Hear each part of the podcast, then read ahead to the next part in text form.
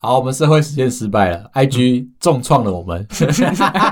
干反正简单的说，就是我们前两集有讲到嘛，我们努力的在让费洛蒙可以撒出去，对，所以我们尝试着让费洛蒙可以撒广告。然后呢，IG 注意到我们在撒广告，最后告诉我们说我们违反了广告政策。对，然后我们就被锁起来了。哎、他锁不是删掉你那篇广告，他是锁账号、哎，它是不让你可以推广告，就我们的账号目前还可以正常的发贴文跟现实动态。对，可是我不能推嗯广，不能发广告。然后我们去击鼓申冤他，结果他连申诉的管道他自己都宕机了。这超诡异的、哎，连申诉到最后，因为我们申诉很多次啊，其 实，然后然后我们就想要干要救回来，很焦虑，你知道吗？每天结果不行，到最后连点那个申诉的页面都出不来了，他是不是直接让我们断开连接就？这两个 IP 都把它关掉，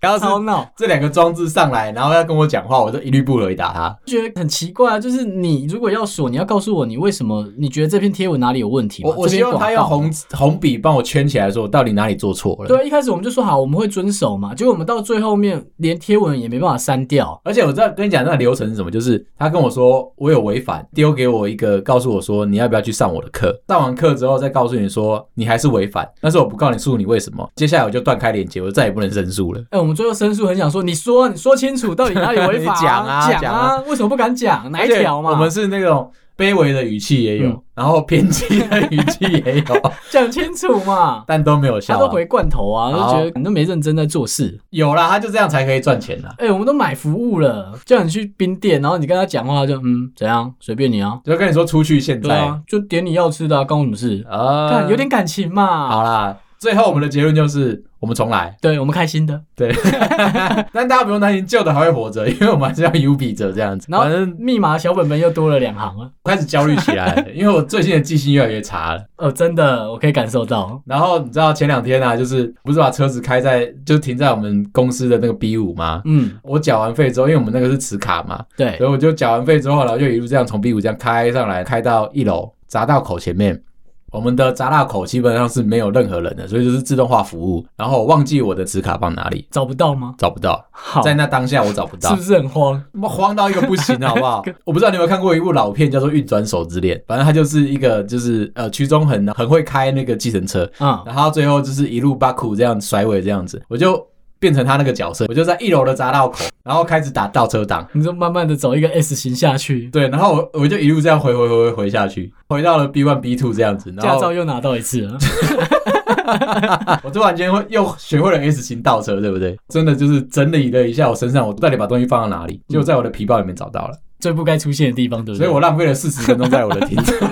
好，反正就是我的记性越来越不好。这件事情就让我很焦虑了，你知道吗？因为对我现在 IG 的账号又要记啊，然后我们还有 Facebook 粉丝团的账号也要记啊，什么个鬼的。 没办法啦，我们现在的小本本越来越密集，最后可能可以出一本书哦。就那本书全部都是密码，已经不是是。笔记本而已，它是一本书了。前两天其实公司又在那边开始靠靠背你说，哎、你三个月到了要换账号，要哦，换密对，码。干超烦的，对，不然你就把我电脑锁起来，我就不要上班嘛，而且你要自己知道说公司的那个密码组合是越来越复杂。因为它不能用跟前两三次一样，也就是说，你用了这一组密码，你就跟前两三次要不一样，就是两个月前、三个月前的不能一样，在前三个月又不能一样，而且我我跟你嗯讲，我 Google 账号更夸张，他希望我跟前面好像七次还八次都不要一样。为什么？凭什么？ 它也是个密码、他要啊。保护你啊！好啦，那你现在就在研究车上的东西了吧？最近有发生一个新闻，就是某车厂啊，就是嗯他一开始在发表新年式的时候，写说他有某一个配备，对但是到港之后，就是第一批发下来的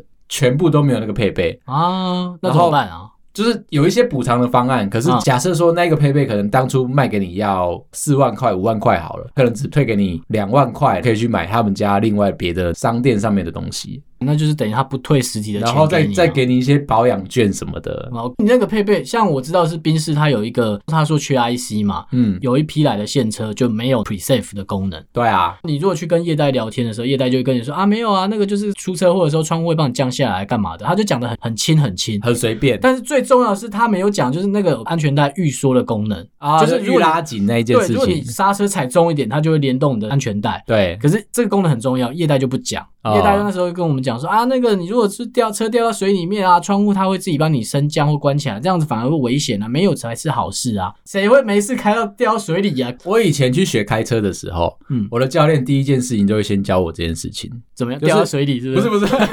我想说你接着讲，干我会 怕。啊就是他跟你说你在急刹的时候，对他跟你说你在道路驾驶的时候，急刹的时候记得手要伸出去。护着你的副驾驶座，所以我现在每次就是刹车的时候，我都会手就会伸出去这样子，你就抓一下胸部再，就啊安心一下。不 是我 是很有礼貌，看很紧张，有不没有是抓一下？不是舒压一下好不 好？消除一下紧张。但是现在新的车都会有这件事情，就是 pre safe 嘛，嗯你只要开始大力要踩刹车的时候，安全带就会先就帮你预束说紧了嘛，对对啊，这很重要。结果它居然只是缺晶片呢、就不放这个功能。可是今年的车的确都是这样，因为它开始缺晶片嘛，很多功能它都直接先帮你拔掉了可。是我觉得车厂应该做到有良心，是跟安全相关的，它就应该，比如说好，你如果说车上充电的话，不嗯能充、无线充电不给你，那我觉得还好，啊无伤大雅。对啊可是，安全这东西你不能把，你少了两万，干我要拿我的命去搏这两万吗？他跟你说你可以买更贵的车吧，或者是我可以去买其他国产车啊，国产车没偷啊，也是可以啊。对，觉所以我才得说这个安全的东西不可以拔啦，很没良心啊，我觉得，因为他我记得宾士就折两万嘛，对啊，好啦，反正现在开始就是要开始研究我这些设备。那你第一对个看什么？行车记录器，最近很常被问这个，因为在家上班就会买镜头，看到很多嘛，像我比如说好公司在开会，大家就不想用前镜头，嗯因为你家后面的状况都被看得很清楚，哦对啊，你就变成全家人都要好好的穿衣服啊，啊，对，所以我开始研究行车记录器这件事情，就把镜头这件事情研究完了，然后就可以一体适用。可以教教大家了，好，因为我发现好多人不知道啊，其实应该都是说广告上面的 slogan 都把它写的很模糊啦，嗯，就是像我们工程师背景的人，你一定是买东西你都不看那个广告，对不对？你一定是先打开去看它的那个 data 详细的 sheet，规格，就是规格，你要是一条一条慢慢列出来，看说是不是符合你的要求。没错，可是，一般大众，我是说，就是我们身边的朋友都是这样子啊，啊。就是可能广告看一看啊，就是说好有推的广告，或是好你上 PC Home 看到的它的规格印了什么嘛。我的朋友更直接，就是他直接把链接贴给我看，问我说可不可以买。啊，那就是如果你身边有一个好的工程师的朋友，你就这样用没关系。那你如果没有的，你听听我们的嘛。对，所对以啊基本上就是现在都大家都会讲一件事情，就是什么是 HD，什么是 Full HD，、什么是两 K，什么是4 K。对我讲的简单一点好，就是 Full HD 等于一零八零 P。 ，OK，好，这件事情大家稍微知道一下。好，厂商没跟你讲的，它就等于一 K。啊什么是一 K？它就一千嘛因。为他是直接跳两 K 嘛，对很多人就说干两 K 四 K，那怎么没有一 K？对对对对，哎那一 K 就就是一零八零 P 啊，大家就躲在那边，你知大道家？大家不要被玩啊， 厂商就不讲，就是就是他一路往上加上来，以前的那个影音啊，就是你知道有什么 VCD 啊，对，那个七二零啊，对反正就是那些东西都是旧时代的东西。对，基础你现在就是要从所谓的一零八零 P，就是一 K 开始，好的话就是两 K，再好就是四 K，就这样子。哎，那他们的差异是什么？简单说就是清晰度、解析度跟清晰度。好，这边我帮大家讲一个比较，我讲的不是很正确的方式，可是至少它可以拿来来类比，就比如你说可以一参 K，考一下一 K 就是 A4 的纸，啊，那如果两 K 就是两张 A4 的纸的大小，嗯那到四 K 的话就是两倍的二 K，啊哈，所以也就是说，如果四 K 的话，它就是一张很大张的画面，对，那你放大缩小都 OK 嘛，因为你的纸就比人家大张嘛，嗯而且你画的又清楚。那两 K 的话就只有一半，一 K 的话就是两 K 的再一半，啊所以也就是说你在放大的时候它就糊掉。对，没错，，对，所以这个就是我们在讲的解析度。嗯，但是你不要跟我讲说那个几 K 的、四 K 的值、A4 的值对应的关系，当然不是正确的，嗯你就可以拿这个当逻辑来看嘛如。果我在这边讲的很深，我都讲一堆数字、一堆规格的你不话会，听，你就会转台。你直接就把我删掉，我跟你对讲。，所以你就是把它想成就是它是越大张的值，它都没有问题的格式。可是你知道现在的人，因为 work from home 嘛，疫情的关嗯系，大家都是线上开会，有些人就会特别挑那种很糊的镜头，比如说就是那个 notebook 上面自己自备的镜头，哎，真的，我看到我好多同事都很不清楚。 就故意的啊。有的是被像我们是被国外要求，就是对他希望说你买一些好一点的配备，他可能想要就是近距离的观 察你，看一下你是本人就是他想要看一下说，哎，你到底是不是很正常的上班之类的。啊、对，所以我们就会被要求说，可能要买好一点的。可是你如果问我们哪些够用，其实一零八零 P 就够了。最好是有加上就是自动补偿测光这件事情的。你开会的时间不一定是白天，有时候是白天，但是你背对着窗户，啊背对着太阳光。对，所以你背后会背光，其实你整个人都是白的，你知道吗？就是好像有一个神圣的光芒打在你身上一样。 但是没有人看 。得到你就没有人看得到你。所以那种自动补偿的，就是说，呃，它会把亮的把它补回来正常的光，暗的把它补回来正常的光，这样子。哦，就是暗的变亮，亮的变暗嘛。，对，那这样就没有问题。让你的人是正常的。如果是在挑网络镜头，你也要想，就是其实不要买到四 K 或二 K，还有一个好处就是你的流量不会吃的那么夸张。其实基本上你的那个所谓的线上软体啊，嗯或线上会议软体，它都会帮你压缩有可啦，能到七二零 P 啦，基本上你买高也没用啦。坦白说， 就真的没什么屁用。除非你到时候你要转职变成 YouTuber，或者是你要是线上游戏实况组的话，然、后那个很重要。对，那很重要，让大家看得很清楚。对或者是胸部要挤得很清楚。就是大家都会知道说你想要表现什么东西。看到很多我的同事都从斜面的四十五度角往前照，这样他的脸就是侧面，那眼神在看哪里很重要。你说不定拍照的时候，他也是要求，就是别人要从他的左侧边四十五度拍比较下好来。看的。 对啊，你从正面来看，比如说我在玩手机，一定看得出来我在玩手机啊，因为我就是没有在看镜头，没有在看荧幕啊。对啊，从四十五度角，你就可以完美避开这件事啊。哦，你的手可以以移到镜头外面用嘛？跟所以作弊有什么不一样？其实他就作弊啊，他就是作弊嘛， 至少保这有很一点重要隐。私啦。对啊，我们聊回行车记录器好了。好，行车记录器第二个规格，在乎的是那所谓的 FPS，这中文是什么？你知道吗？嗯，好不就是重要每秒钟可以塞几张图进去。稍微解释一嗯下，就是我们一般看电影是二十四。 OK 所以你在看到它移动的时候，会有一些残影在。好一点点的就是三十， OK，对，那三哦那、十是啊电影为堪什么用不。用好一点呢、这个讲的很远，就以前当初在录影的时候只有胶片啊，那个时候就是电影工会录出来，认为说就是二十四对拍电影这件事情最好，拍起来最有感觉，哦，电影的感觉。对就是 OK，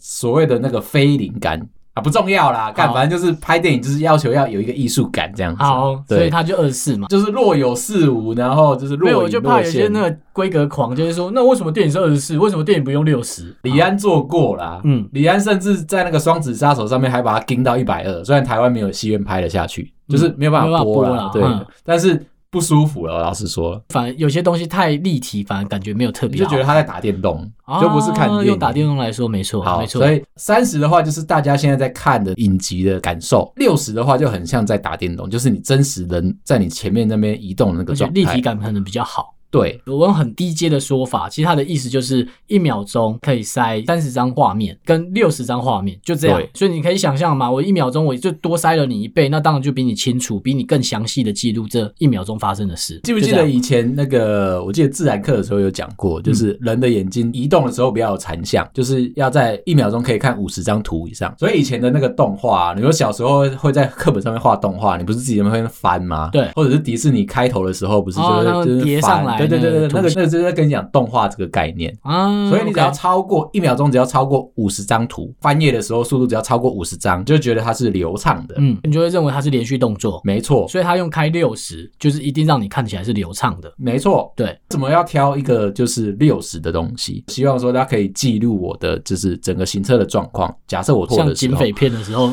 你可以很清楚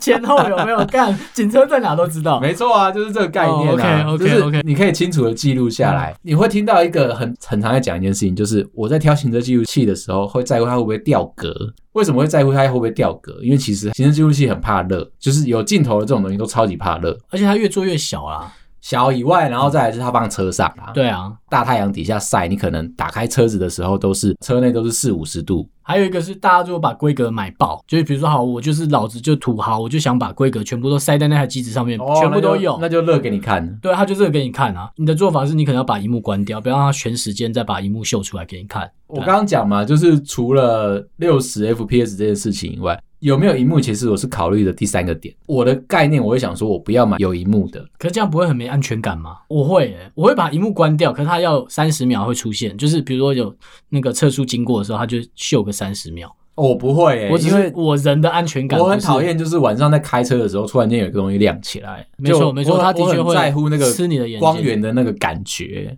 OK，所以你喜欢闭着眼睛开车？，不是，我喜欢 在幽幽暗暗的地方开车好，但是可以不要有一个人突然亮起来这样子。 OK OK，那那感觉很像是你坐在电影院里面，然后你前面一排的人啊，哦在那在边偷用手机就。是划手机，哦啊就很堵拦啊。没错，没错，我也像这样。如果在比较没路灯的高速公路上面的时候，的确会，就是对啊，测速一出现，然后你就看到你的那个行车记录你仪有可跳能起来开在苗栗那一段的时候，然后就觉得说妈的，就突然间有个人亮起来这样。对，，可是我是说安全感啊，就是我知道有些它是用 LED 的灯号告诉你说现在在录影啊，现在没录影，啊，会小小的红灯在那可边是你闪都不会一想下，说可能灯号没坏，可是录影的那个机制坏了吗？的确会害怕这件事情。对啊，，所以就是没有荧幕的时候，我会觉得这件事情是感觉比较可怕。它不要有那个功能，它就不会那么烫。当初在挑的时候，你的预算是拉多少啊？我拉一万呢、那其实算韩装韩装还蛮贵的呢。我是买密友的啦，我那时候看比较旗舰的几种，前后啊摄影，然后是旗舰的。嗯哼，对，因为我就觉得装了就不要下来了嘛。哎、对，这个我觉得这件事情很重要，就是一开始的时候，我反而是认真去研究行车记录器，而不是去研究保险。行车记录器一装上去之后，它可能就再也下不来了。而且我有发生一件事，就我前阵子我车子太热嘛，我支架用好像四五年，就我外面买两百多块那个支架居然断了。嗯，那我那时候在开车的时候，我好焦虑哦，因为我没有为什么行车记录器。你觉得没有人保护你，对，就是觉得现在绝对不能出车祸。就是可是你觉得当别人会有来撞你的可能。可对是不对当你有这个念头的时候，你就容易出事，你知道吗？是你太在乎了、啊。对，我可以接受没有隔热纸，我觉得无所谓嘛，嗯没有什么我都觉得还好。可是没有车险跟没有行车记录器，我就怕，哦，就会觉得说千万不能出事的时候，你就觉得干那时候就会出事，人嘛犯贱。对，所以你才会把预算拉到一万块这样子。对我是直接拉到我觉得旗舰的该有的金额啦。对，对，而且它基本上我的预估是至少用四五年啊，它也撑到 了。 你一定会希望它可以撑过四五年。为什么？对因为当你要换行车记录器的时候，如果以前的师傅没有帮你装好，帮你考量到隔热纸这件事情的话，你在换的时候，你的前挡的隔热纸基本上就是被撕一片下来了。耶、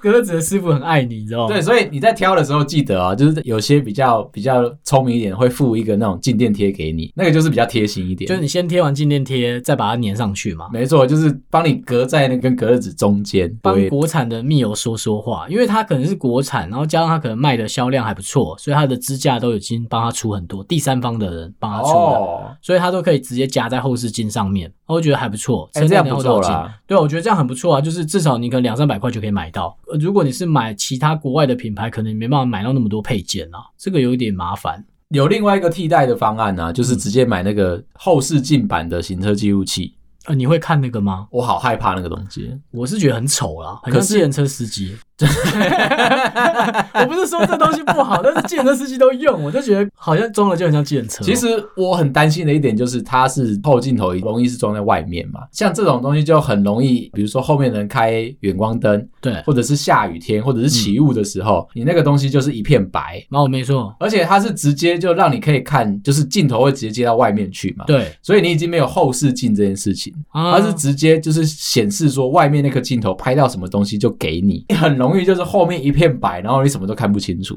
旧的这种后视镜，它其实会有那种防眩光的功能，对，就是你可能往下按嘛，它就里面的镜子会切一个，这个低角度，对所以你还是看得清楚后面，比较不会有那哦，种就等被、于你会失去了这个功能、啊，被。逼车的焦虑，你知对道吗如？果你都在市区开车，我就觉得比较影响幅度比较小。高速公如路果还你是高蛮速公容路易就蛮危险的，蛮容易出现这个状态。对，因为它会让你瘫痪你的镜子啊，舒服你会，开始很焦虑，就想说，干，那我是不是开到最外线就好了？或是油门踩到底啊，碰超比较过它快一点嘛对啊，就这些事情还是关系到安全啊，那其实就是安全感的心理作用，一定的啊。嗯对，只要有跟安全上面有疑虑的，基本上包含我们自己设计的产品，我们就是会停下来。那再往深一点讲，就是以车子的安全来说，你会建议说，我买这种东西的时候，不管对是行车记录器是那种前后镜头的，嗯或者是后视镜型的，都会有一个问题，就是我的电到底要接在哪里？可以用在保险丝盒出来就可以用。其实有三个选项，一个是就是你的点烟器，以前讲的点烟器，现在讲十二伏；第二个是电瓶，直接接电瓶；对第三个是接在保险丝上面。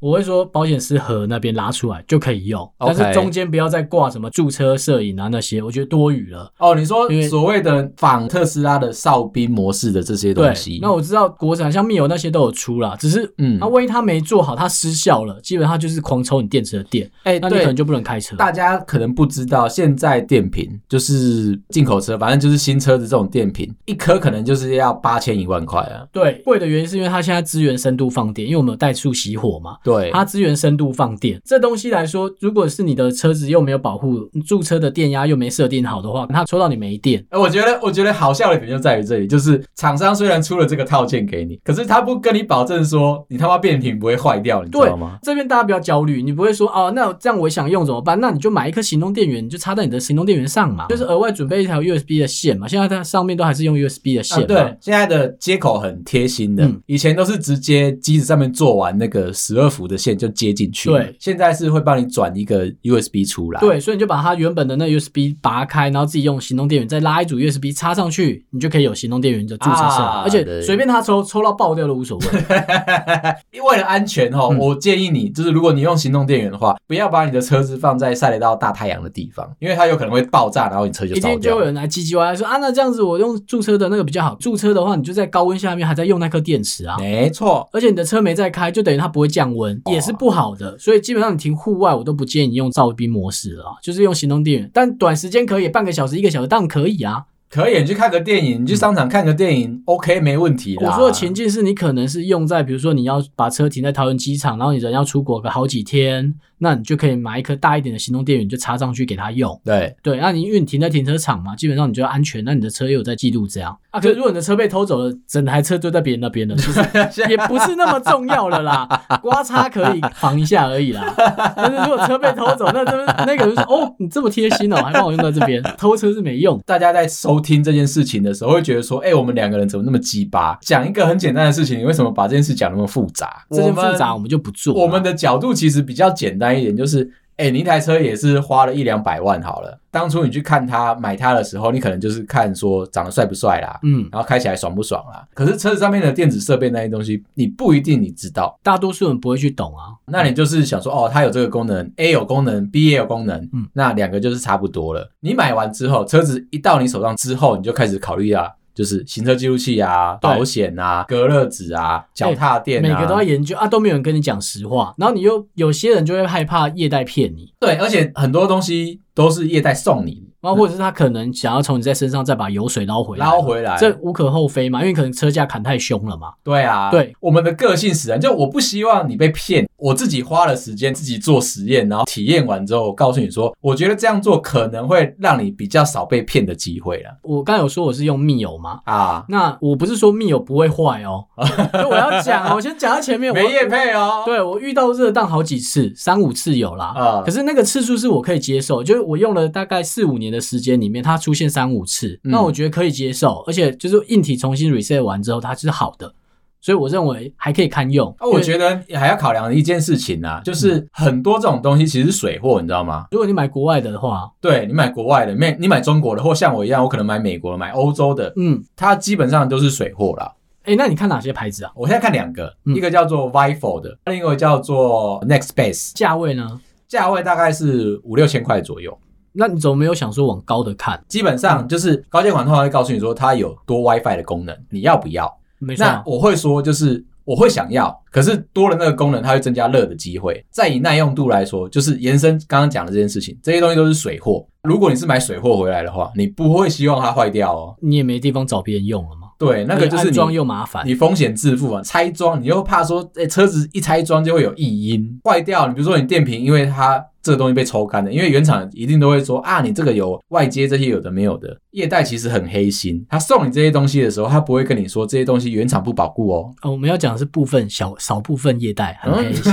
少部分极少部分。嗯因为很少车厂会自己出这些东西，它如果出了都是很烂，所以你才要自己加装嘛，没错或者是业代送你。可没是错出问题的时候，业代会跟你说：“哦，当初我跟你讲过，就是这些东西原厂没有保固，是你自己要的，所以我才帮你买。原厂基本上也是去买贴牌的啊，就是他们去买人家白牌做好，然后他就贴了自己的 logo 嘛，像什么 V 开头的牌子”，哎，对然，后很常坏掉，你然后随便大上家大社团就大可以家一直看到。干掉说他的东西很难用，对，他就真的只是去买第三方人家做的，然后他就把它买进来贴他的品牌而已嘛。所以你知道他进来一个无限回圈，干我们是不是又在又在那边唠叨了？没有，没他有，这不是唠叨，他就是一个无限回圈，这就是是社会阴暗面。原厂出烂货给你嗯，叫你要不要买？你当然说不要，我为什么要浪费钱去买那个东西，而且又贵？嗯所以你自己叫业代，或者是你自己花钱去买了好的东西，嗯出问题了，业代告诉你说原厂不保固，这东西就不是他们的本业，或者是就算你去买了副厂的，基本上反正他就不会认嘛，他就只保固车嘛。你害他的车坏了，他就怪那个东西啊。对啊，没错啊，你可以 OK 不用去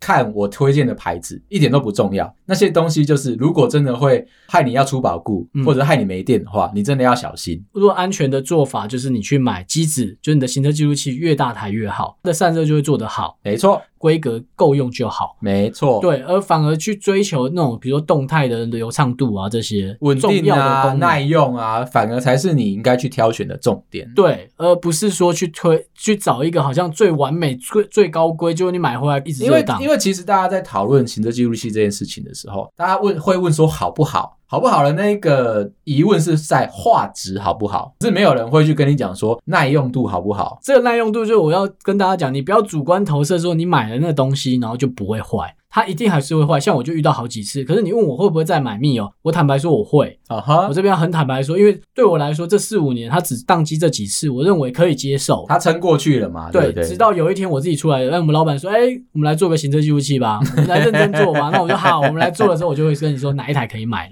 跟大家补充一下，刚刚讲的那些耐用度啊，跟热的一些概念，还有一个忘了讲的，嗯，就是当你的解析度越高，机子就越烫哦。做越大张的图嘛，我这的样目想就标，好。我的目标就是我可能在乎的是所谓的六十 FPS，嗯所以它的流畅度跟稳定度要高，可是它解析度可能只要一 K，就是我们讲的一零八零 P 就够了。就是你不要贪心，什么都要。嗯，对那啊，基本上热的东西是你拿越多就越热，你因为它运算效能要越好你。功能越大，它就是它就是越烫所，以像十一个，它要的是流畅度，那它的画面的解析度它就不要求。不会特那别、啊，自然就会把温度再降回来一些，而不对会说哦，我要四 K，我要六十 FPS，对啊，那你就烫烫啊。很有机会是，当你的工作温度真的超过太多的时候，我讲那个使用环境就是啊，你今天就是大太阳底下去海边好了啦，嗯就去那边玩水玩两个小时回来，嗯，然后你就发现说你的行车记录器怎么打不开，或者是它自己会降频啊。我们的做法就是我们在硬体上面哦，温度顶到了，那我就降规格嘛。所以你可能买四 K，最后都是在录一 K，就一零八零 P。然后掉格，就是我太烫，我不可能让我自己烧坏脑子嘛。对啊，它就掉影片，对这它是就让很你有可掉能影会片啊出现的事情哦。对，啊，或者是在它未知的情况下发生的事情嘛。走一个就是保护你买东西的角色的立场，